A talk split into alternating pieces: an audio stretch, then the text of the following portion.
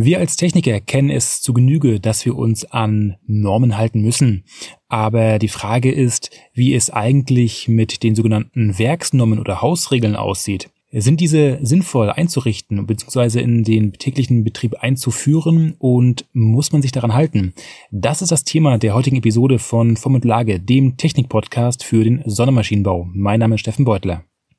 Ja, gerade wenn man mit den größeren Unternehmen zu tun hat, dann muss man sich nicht nur an die DIN oder ISO-Norm halten, sondern auch noch an deren ganz besondere Regeln, sogenannte Werksnorm oder Hausregeln. Erstmal ist die Frage, was soll das eigentlich? Wozu braucht man das? wann, wann ist das sinnvoll?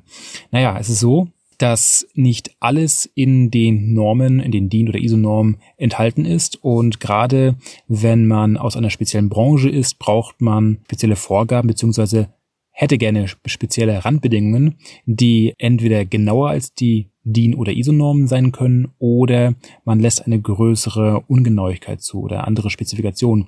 Und dann ist es ganz sinnvoll, das zu machen, gerade wenn man nach diesem Standard arbeiten will, beziehungsweise wenn man auf diese Art und Weise sogenannte ja, Arbeitsregeln oder Design Rules festlegen möchte, um einen gewissen Standard zu etablieren, einmal in dem eigenen Haus und auch einmal, äh, dass der entsprechende Zulieferer damit arbeitet oder arbeiten kann. Das einmal dazu. Äh, jetzt ist natürlich die Frage, sind denn solche Hausregeln oder Werksnormen auch bindend? Muss man sich als Lieferant daran binden oder kann man den Lieferanten dazu drängeln als Kunde, äh, dass er diese ähm, einhält? Ja, das ist, ist mit dem Einhalten genau so wie mit dem Großteil der ISO oder DIN-Normen. Das sind nämlich alles nichts anderes als Richtlinien beziehungsweise ähm, bilden den Stand der Technik ab. Aber wenn wir vertraglich zusagen, dass wir uns an diese Normen, Hausregeln, Werksnormen halten, dann müssen wir uns auch daran halten, das ist ganz klar. Ja, wie kennzeichnet man, wie kennzeichnet man das am besten?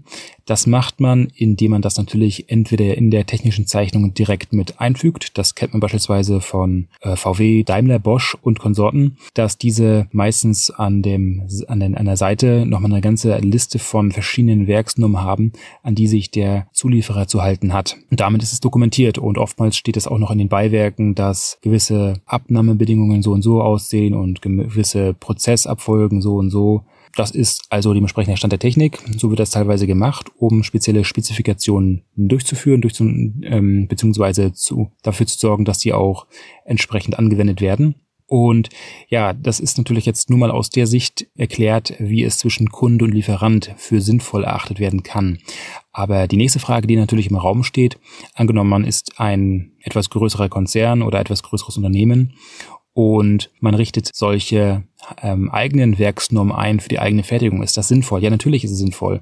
Denn wie im Vorfeld ich schon sagte, ist es so, dass man so einen gewissen internen Standard etabliert, der auch dokumentiert ist. Und das ist hochgradig wichtig, damit man auch ganz genau weiß, was, wie, wann, wo zu machen ist. Und das ist auch schon aus Qualitätsaspekten sinnvoll, das zu machen. Und das hört ja nicht nur bei solchen äh, Werksnormen auf, sondern es gibt dann dazu auch noch gewisse Konstruktionsrichtlinien, Messanweisungen, Produktionsvorschriften und, und, und, die alle führen dazu, dass die Prozesse zum ersten Mal dokumentiert sind, was, wie gesagt, einen gewissen Qualitätsanspruch hat. Und zum Zweiten ist es dann auch so, dass man jederzeit nachlesen kann, wenn man gewisse Fragen hat, beziehungsweise wenn ein Punkte offen sind und nicht ganz klar sind, so dass das auch wiederum dazu führt, dass man eine gewisse Zeitersparnis hat und auch Kostenersparnis. Natürlich dauert es erstmal gewisse Zeit, bis man solche Werksnormen etabliert hat und auch ähm, von jedem akzeptiert werden. Das ist auch teuer. Aber auf lange Sicht spart man mit solchen Einrichtungen wirklich sehr, sehr viel Geld und Zeit. Das ist also mal eine ganz kurze, ein ganz kurzer Ausflug zu dem Thema Werksnormen. Wie du schon gehört hast, ist das durchaus sinnvoll, sowas zu etablieren. Macht allerdings keinen Sinn, wenn man ein kleinerer Betrieb ist, sagen wir mal im zweistelligen Personenbereich. Also da macht sowas nicht wirklich Sinn, sowas einzuführen. Aber dann, wenn man nicht mehr wirklich gut über Zuruf, per Zuruf arbeiten kann und ich meine, das ist eh eine Frage der der Kommunikation in einer Firma selbst, denn nur Wissen, was auch dokumentiert ist, ist auch vorhandenes Wissen.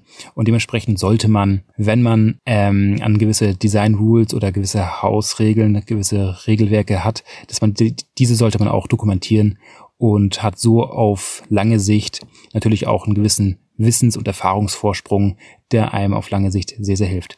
Das war's mit der heutigen Episode und mach was draus.